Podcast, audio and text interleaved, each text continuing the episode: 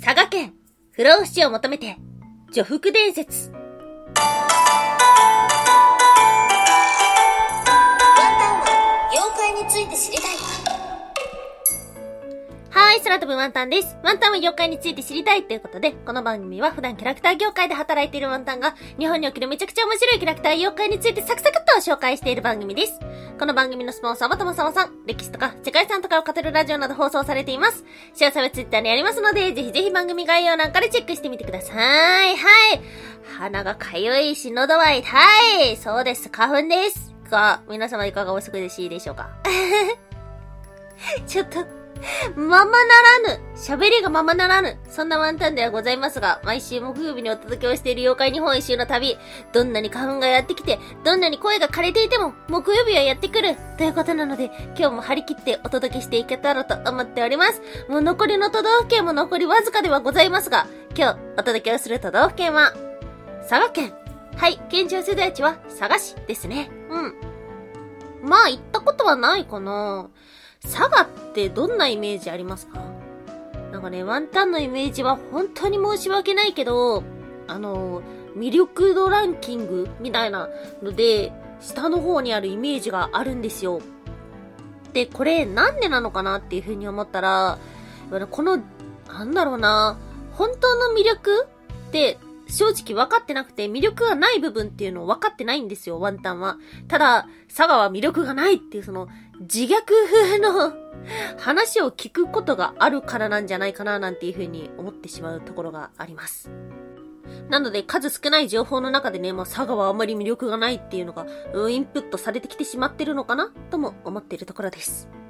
ではありますが、まあ、佐賀って言ったらね、歴史的に見たらとても魅力的なものというか、興味深いものがたくさんあります。ということで今日は、うん、今日は何の番組なのでしょうか？佐賀の伝説のお話をとなっております。いや、今日は歴史の勉強です。えー、今、この段階でですね、何回も収録ストップしています。くしゃみが出る。鼻水が止まらない。ということで、ちょっと最後まで気合を入れて、佐賀の、佐賀、佐賀の、佐賀の、佐賀の紹介をしていけたらと思っております。今日は3つに分けてお話をしていきましょう。まず1つ目、始皇帝に命じられ、不老不死を求めて、そして2つ目、不老不死は佐賀にありそして最後3つ目、ゾンビランド佐賀を見ようはい、ということで、まず1つ目、始皇帝に命じられ、不老不死を求めて、はい。ということで、女福伝説というと聞いたことある方もいらっしゃるのではないでしょうか。はい。女福伝説っていうのが実は日本中様々にあるんですけども、この佐賀にも残っているということです。その女福さん、その正体は何者かっていうと、まあ、渡来人ではないかと言われています。え、式によると、始皇帝に命じられ、不老不死の薬を得るために日本にやってきた。時代は弥生時代。女福に関する伝説は、ま、中国、日本、そして朝鮮半島など様々にあります。この女福、えー、結局たどり着いたのは、一つ言われているのが熊野ということなので、三重から和歌山あたりにも伝承が多いということですね。はい。中国では、女福が日本の天皇の祖先であり、大和政権を作ったなんていう風にも言われています。また、旧約聖書に記されたイスラエルの12部族のうち、行方が分かってない10部族の一つが、まあ、女福ではないか。なんていう風にも言われているみたいです。うん。あとは、まあ、日本ではスサノオノミコトは女福じゃないかっていうような説がありますが、それも定かではない。うん。まあ、要するにですね、なんだかよくわかんない人ですね。そんなまとめ方をしてはいけないんですけども、結構ね、あちこちで、うん、言われ方が変わっているっていうことなので、ワンタンはこれを見ながら、みんなの言う女福は同じ人物なのだろうかなんていう風にも思ってしまいました。また、この女服の名前は、作家の司馬遼太郎が、まあ、憧れて名前、ペンネームにしたほどでもある、なんていうふうにも言われています。はい。そしてそんな女服、えー、日本中を旅してたのですが、不老不死の薬は、なんとここにあった。ということで、今日の二つ目、不老不死は佐賀にあり。はい。ということで、女服は日本中を回り、そして佐賀にたどり着きました。佐賀にある金龍山。そこの千人から不老不死の薬を教えてもらったというような話があります。根粒山のふもとには、えっと、除服長寿館というものがあって植物園もあるそうです。そしてここにある、寒葵という植物こそが不老不死の薬ではないか。別名、不老不気というそうで、不老不死から来た、なんていうふうに言われていました。そんな感じで、女服はなんと不老不死の薬草を見つけてしまいます。しかし、中国には戻らなかったと言われています。重複は、ここで邪馬台国の王になり住み着いた、なんていうような伝説もあるそうです。邪馬台国ではないかと言われている一つの中に吉野ヶ里遺跡がありますよね。それがこの佐賀県です。吉野ヶ里遺跡に眠る人骨の中には、まあ、身長が高く、顔が面長で、鼻が低いなど、中国大陸から渡ってきた、いわゆるトライ系の人が多く眠っているらしい。はい。邪馬台国っていうと、この九州説の他に近畿説っていうのがあるのだと思うんですけども、九州説だとしたら、邪馬台国というのは中国から来た女服が王となった、そんな国だったかもしれない。らしいそうなのかな？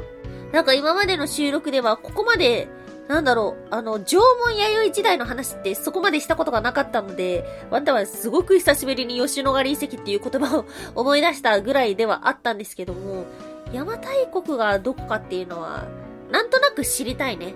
なんとなく誰か明かしてほしいなっていうふうに思ってはおります。でも、どうなんだろう。結局、どうなんだろう。はい。ちょっとワンタにとっては驚きばかりの、そんな佐賀の伝説でした。そして最後3つ目、ゾンビランドサガを見ようはい。今日のお話はここからが本編になります。ゾンビランドサガご存知でしょうか？はい。これはワンタンね、めちゃくちゃ好きなアニメです。アイドルものといえばアイドルものなんですけども、めちゃくちゃ面白かったんですよ。でも、これがタイトルの通りなんですけども、ゾンビになってしまった女の子たちが、もう佐賀という場所でアイドルになっていくっていうようなお話ではあります。で、ワンタンはね、あの、アイドル系のアニメはそんなに詳しくないんですけども、好きなものっていうのがもう3つ。もうこのステージが最高だったっていうのがあります。1個がアイドルマスター6話の先に進むという選択の中にある、えっと、竜宮小町のスモーキースリル。これを最初見たときは、うわ、めっちゃ可愛いっていうふうに思いました。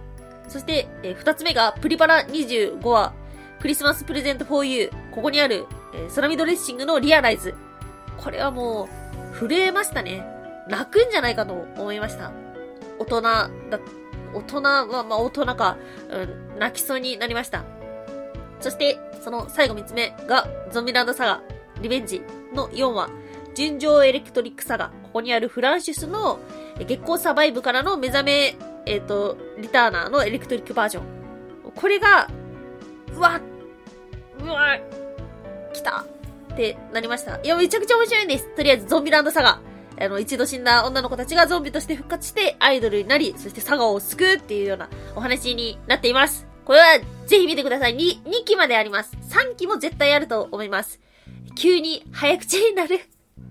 鼻が詰まってんのに急に早口。で、でなんですけども、ちなみに、この中に、女服じゃないかと言われてるものが出てきます。バーのマスターなんですけども、話しぶりから、江戸時代も生きてたんじゃないか、というようなところで、この、女の子たちが死んでゾンビになって生まれ変わる。この生まれ変わりの中に、女服の力が関係してるんじゃないかなっていう、そういう考察要素もある、えゾンビランドサガ3期、えぜひ皆さん、楽しみにしていただけたらと思っております。